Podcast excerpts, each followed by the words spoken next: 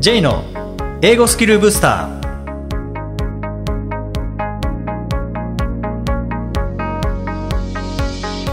こんにちは J こと早川浩二ですこんにちは、アシスタントのあきです。この番組は旅行や仕事で英語を使えるようになりたい方、TOEIC などの資格試験の勉強をしている方、英語学習へのモチベーションを高めたい方にスキルアップのコツをお伝えしていく番組です。ジェさん、今回もよろしくお願いします。よろしくお願いします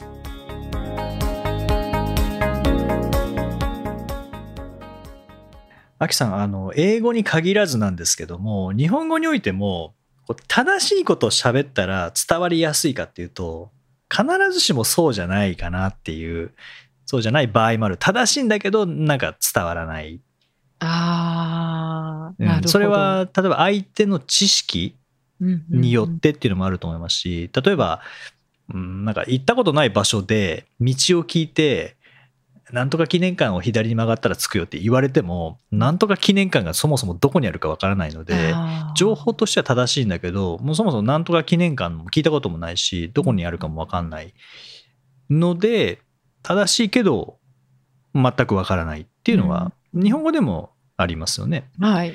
で当然英語でもあの同じで伝え方として正しかったとしても伝わりづらいことっていうのもあるので、だから今日はうんもちろん正しいに越したことはないんですけどもその正しいだけではなくて伝わりやすい英語、まあ、それってもう多分シンプルな英語だと思うんですよね。うんうん。シンプルに伝えることができれば、まあ、伝わりやすくなる。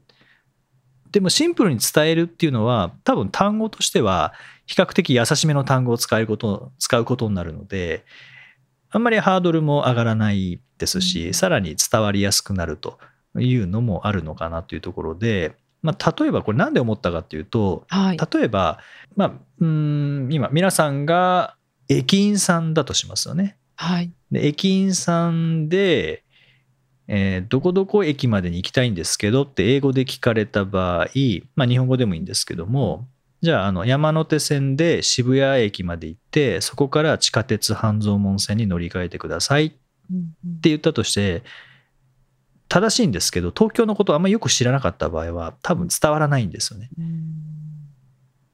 東京の電車よく乗ってる方にとってはあ渋谷まで行って半蔵門ああなるほどねってなると思いますけど、ん何何それどどこの電車？っていう方にとっては正しい情報でも全く分からないので、はい。それよりは例えば1番線のあの緑色のものに乗って、まあ、英語で言ったらプラットフォーム1のグリーンラインに乗ってでナンバー20の渋谷で乗り換えてでそこからチェンジトレインしてくださいね。to the purple subway とか紫色の地下鉄にとかって言った方がなんか半蔵門線とか山手線とか渋谷駅とかっていうよりも色とかホームの番号とかああと駅の番号とかで言った方が多分記憶には残りやすいですし確かに。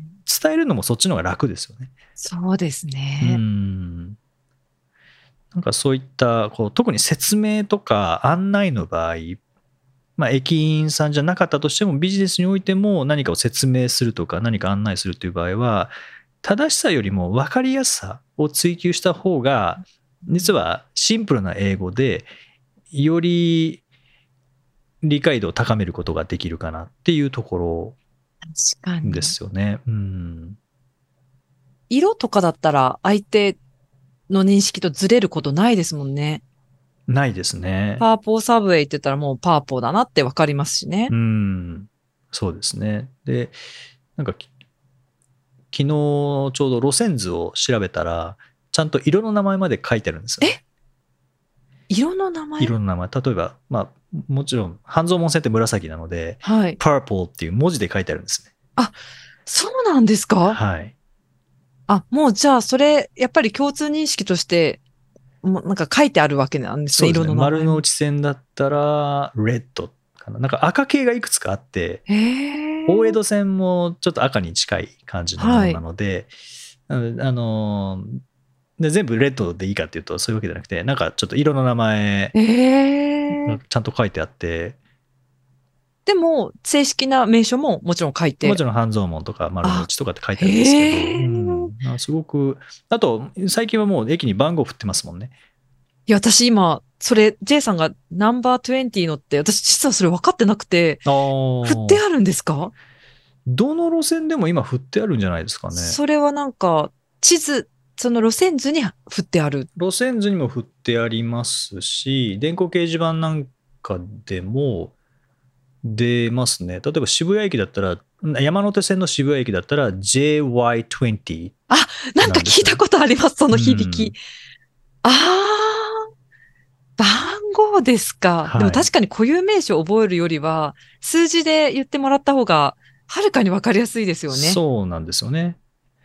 確かに。まあもちろんあの口頭だけじゃなくてメモを渡した方が明らかに分かりやすいので、はい。まあ、そこは工夫はしなきゃいけないかもしれないですけど、うん。ん、でもなんかこうビジネスなんかでプレゼンするときに、まあ、概念を説明する場合正しく喋ってもなんかうまく伝わらないなっていう場合は、まあ、少しあのシンプルにしてうん。でシンプルな英語でつ伝えるとかあとはなんか例えですよねあの車で言ったらこれエンジンの部分ですとか車で言ったら、えーステアリングウィールあうん。のハンドルの部分ですとかっていうことによって相手にイメージさせやすくなるので。確かに。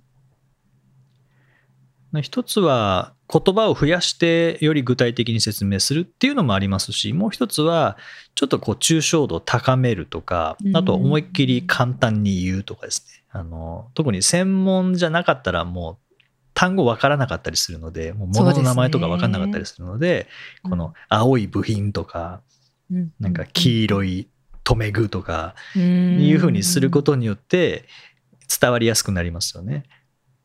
いや、本当に正確に言わなきゃダメなものじゃなければ、全然それで理解は伝わりますよね。理解させることができるっていうか、そのそうですよね微妙な違いが気になっちゃダメってことですね。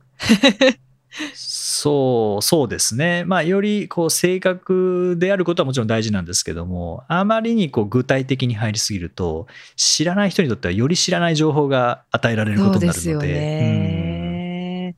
なんか私、お好み焼きってあるじゃないですか、日本語のお好み焼き。でもそれ、ライカピッツァでいいじゃないっていう提案をよくするんですけど、うんでもやっぱそれ気持ち悪いっていう人もやっぱいるんですよね。違うじゃん、みたいな。でもそれ言い出すとやっぱり具体的にじゃあお好み焼きって何なのかとか、え、でも同じ小麦粉使ってるからいいよね、みたいな。私はそういう感じなんですけど、うん抽象度高めにして。はいはいでもやっぱその違いがどうしても気になるっていう人は気になりますよね。まあそうですね。まあもちろんそれ、あの、詳しく言っちゃいけないわけではないので、あ、もちろん、そうです全然言っね。ていただいてもいいんですけど、はいただ相手が理解できるかどうかっていうところは。そうですね。そこが難しさが、ううんん出てくるかもしれないですね。そうですね難易度増しますもんね。具体的に説明しようとすると。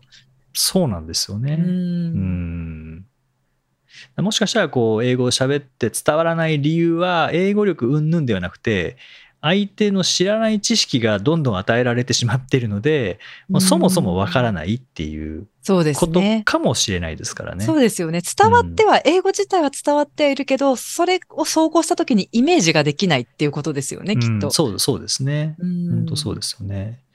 だからあのーなんとか丼って食べ物ありますよね。牛丼とか親子丼とか、天丼とかって。あれって牛丼って言って伝わる人は牛丼を知ってる人ですよね。当たり前ですけど。はいはいはいはい。親子丼って言ってああって分かるのは親子丼知ってる人なので でもそれを英語で調べるとすっごい説明長くなってますもんね。ああ、説明しようと思ったら、はい。鶏肉と卵がみたいなそうですよね。うんそうですよ感じでね。説明になっていてなのでやっぱり言葉って、まあ、特に名詞ってパッケージだと思うので、うんそのパッケージでパンって言って伝わるんだったらまだいいんですけど伝わらなかったらそれこそお好み焼きをもうこと細かく説明するよりもジャパニーズピッツァって言った方が、ああピザねなんとなくあこういう感じで上に乗っててみたいなのはイメージできますもんね。イメージは、うんイメージ、そう、イメージはできますよね。まず最初のステップとしては。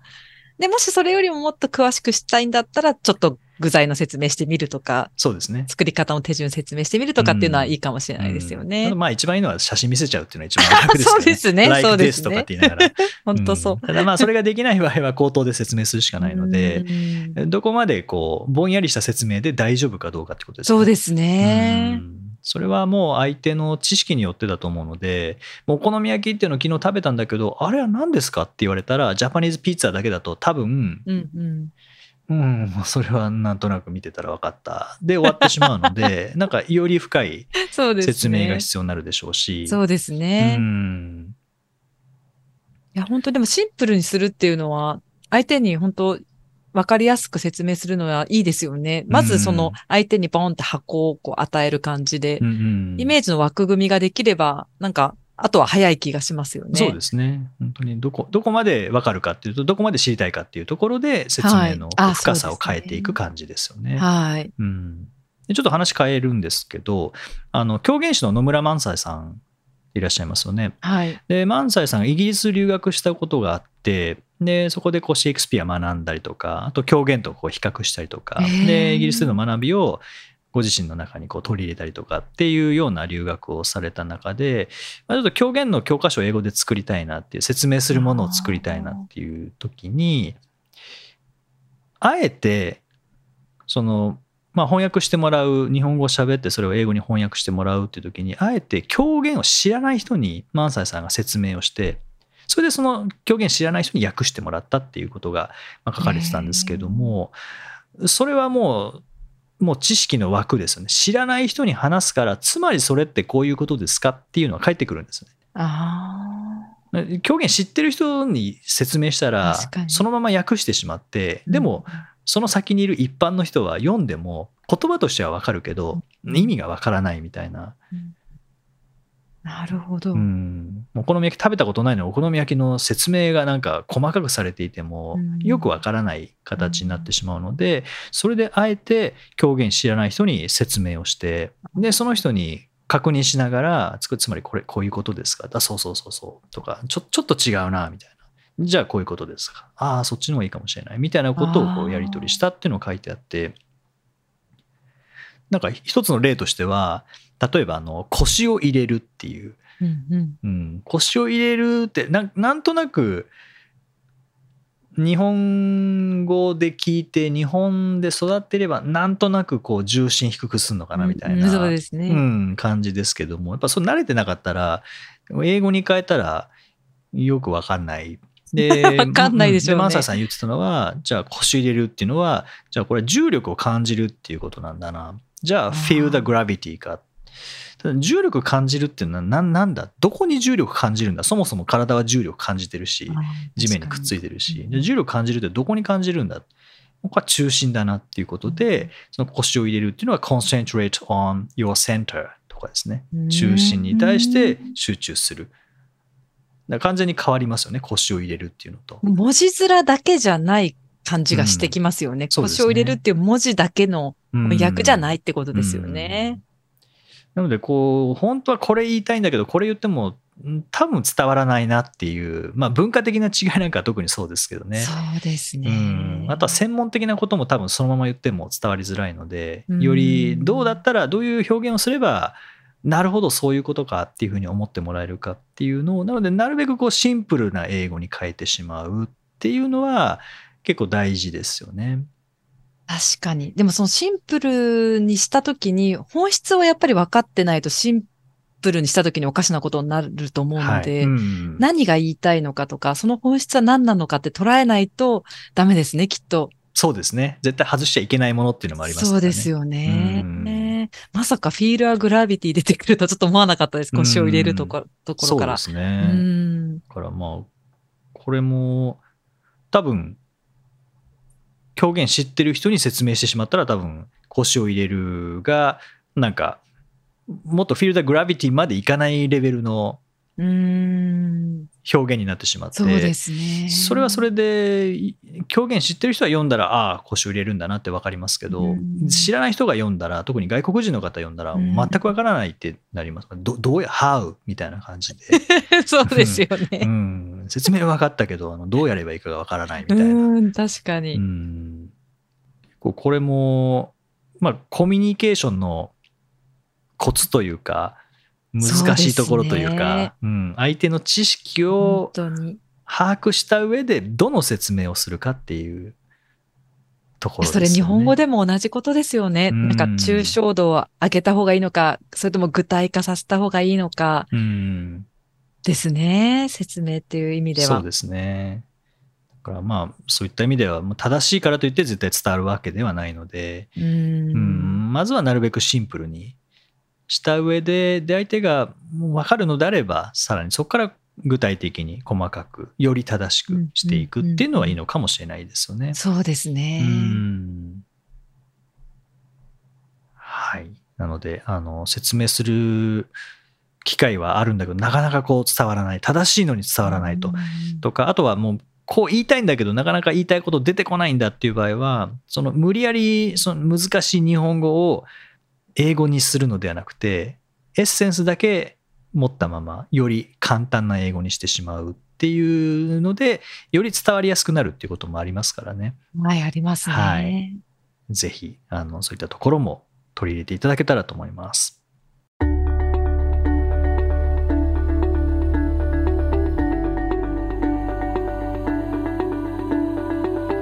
Useful expressions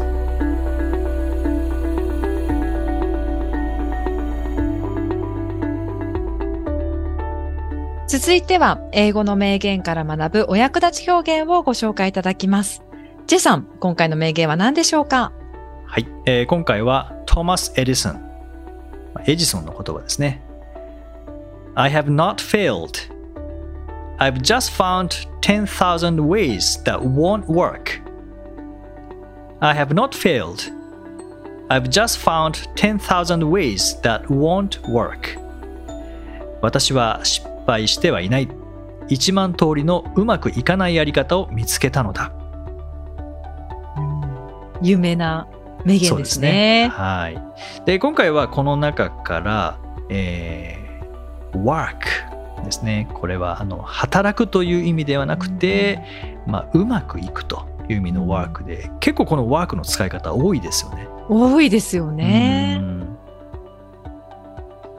例えば、い This works well とかだったら、うまく働くんじゃなくて、これはうまくいきますっていう感じなので、なんか実際の、まあ、work 働く、まあ、機能するという意味では、働くからの派生ではあるんですけど、あとは例えば、えー機械なんかが、うんうまくこう稼働してない場合、故障中の場合は、まあ、 TOEIC でもよく出てきますけどね、はい。It doesn't seem to be working properly. 正常に動いてないみたいですみたいな。表現もありますし、なんかワーク他に働く以外のものって思いつくのってありますか？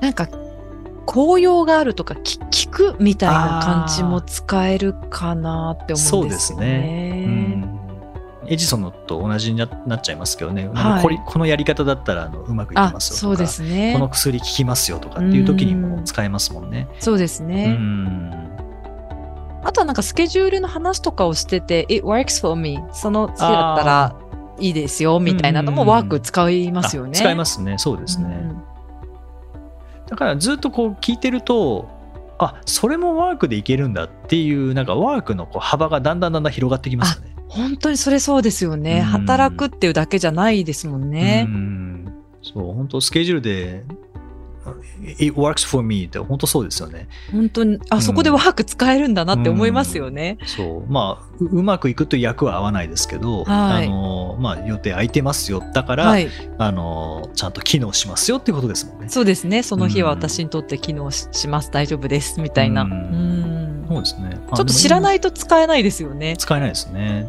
ただ、知らなくても言ってもらったら、あーってなりますよね。あ、確かに確かに。あ、こんな使い方できるんだっていう発見はですね。はいすぐにわかると思います。うん、さっきアキさん大丈夫って日本語使いましたけどそれなんか大丈夫ぐらいこう使い勝手ああ。がいいというかこう汎用性がありますね。そう高い単語ですよね、うんワークって、うん、確かに。はいぜひこのワークの使い方ですねいろいろチェックしてみてください第184回をお送りしました。J さん、はい、なんか最近こう通ってる場所が あるってお聞きしたんですけど。通ってる場所。はい。まあ、通ってるわけではないんですけれども、はい。時々行くのがあの裁判所ですね。裁判所ですか、はい、あのえ、何しに？被告としてではないですよ。裁かれに行くわけではない。裁かれに出廷しに行くわけではなくて、あのはい傍聴席あ、ですね。傍聴はい、でなんで興味持ったかというと、はい。そういえば見たことないなってなんかふと思ったのがきっかけですね。で裁判まあ傍聴できるっていうのは知ってましたしはい。でもなんかどうやって傍聴するのかはよく分かんなくて調べたらまあ意外とただ行けばいいんだっていうことをああ。を知ったのででただなんかどういう裁判やってるかっていうのは一部載ってるんですけど全部は載ってないんですよね。公開ししてるものが、なんかこう、ネット上で見れるようになって。まあ、裁判所のサイトでこういうのがありますよっていう覚醒剤のなんかこう取り締まり違反みたいなのはありますよとかっていうのは一部見れるんですけども、はい。でもそれは全部じゃなくて実際は裁判所に行って、まあ、今日のあのうん、今日何がメニューですよね。それを見て、はい。はい、あのビュッフェ形式でこれとこれとこれみ、たいな、飛び入り参加できるってこと飛びですか入り参加できますねあの席が空いてれば。あ、皆さん見たいっていうもの、注目度が高いとやっぱり抽選とかになり抽選でますすよね。ねそれは抽選ですね。はい。最近は見られたんですか？最近はそうですね。あのちょっと前ですけど、まあ、これ放送が9月なのであの1ヶ月2ヶ月前とかっていう話になりますけどもいくつか見ましたね。ああ、うん。なんかこうドラマで見るのとやっぱ違いますか？もっと淡白ですか？いやあのあ弁護士さんいろんな人いるんだなとか検察官の方いろんな人いろんな喋り方の人いるんだなとかもうこの人すごい上手だなとか俺大丈夫かなみたいな失礼な言い方ですけど。その上手っていうのはそのなんかななんて言うんでしょうね。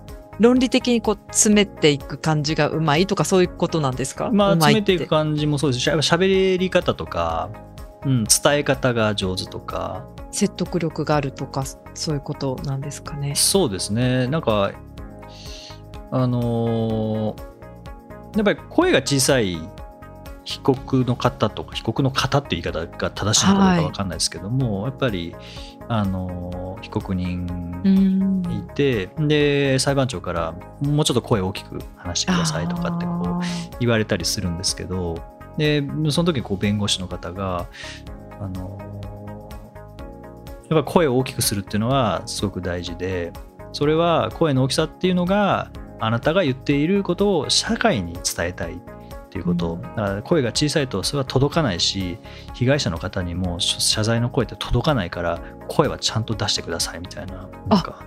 その場でそうやって言うんですか？そういうなんかうんああっていう。へえ。そうなんだ。っていう方もいればなんか弁護人今それ必要ですかとかって裁判長に怒られたりとか いう方もいてうん。まあ言い方悪いですけどこうお面白さもありつつまあでもなんか直接的に自分のこう仕事に役に立つかというとそういうわけじゃないかもしれないですけどうん。やっぱいろんな学びはありますよね。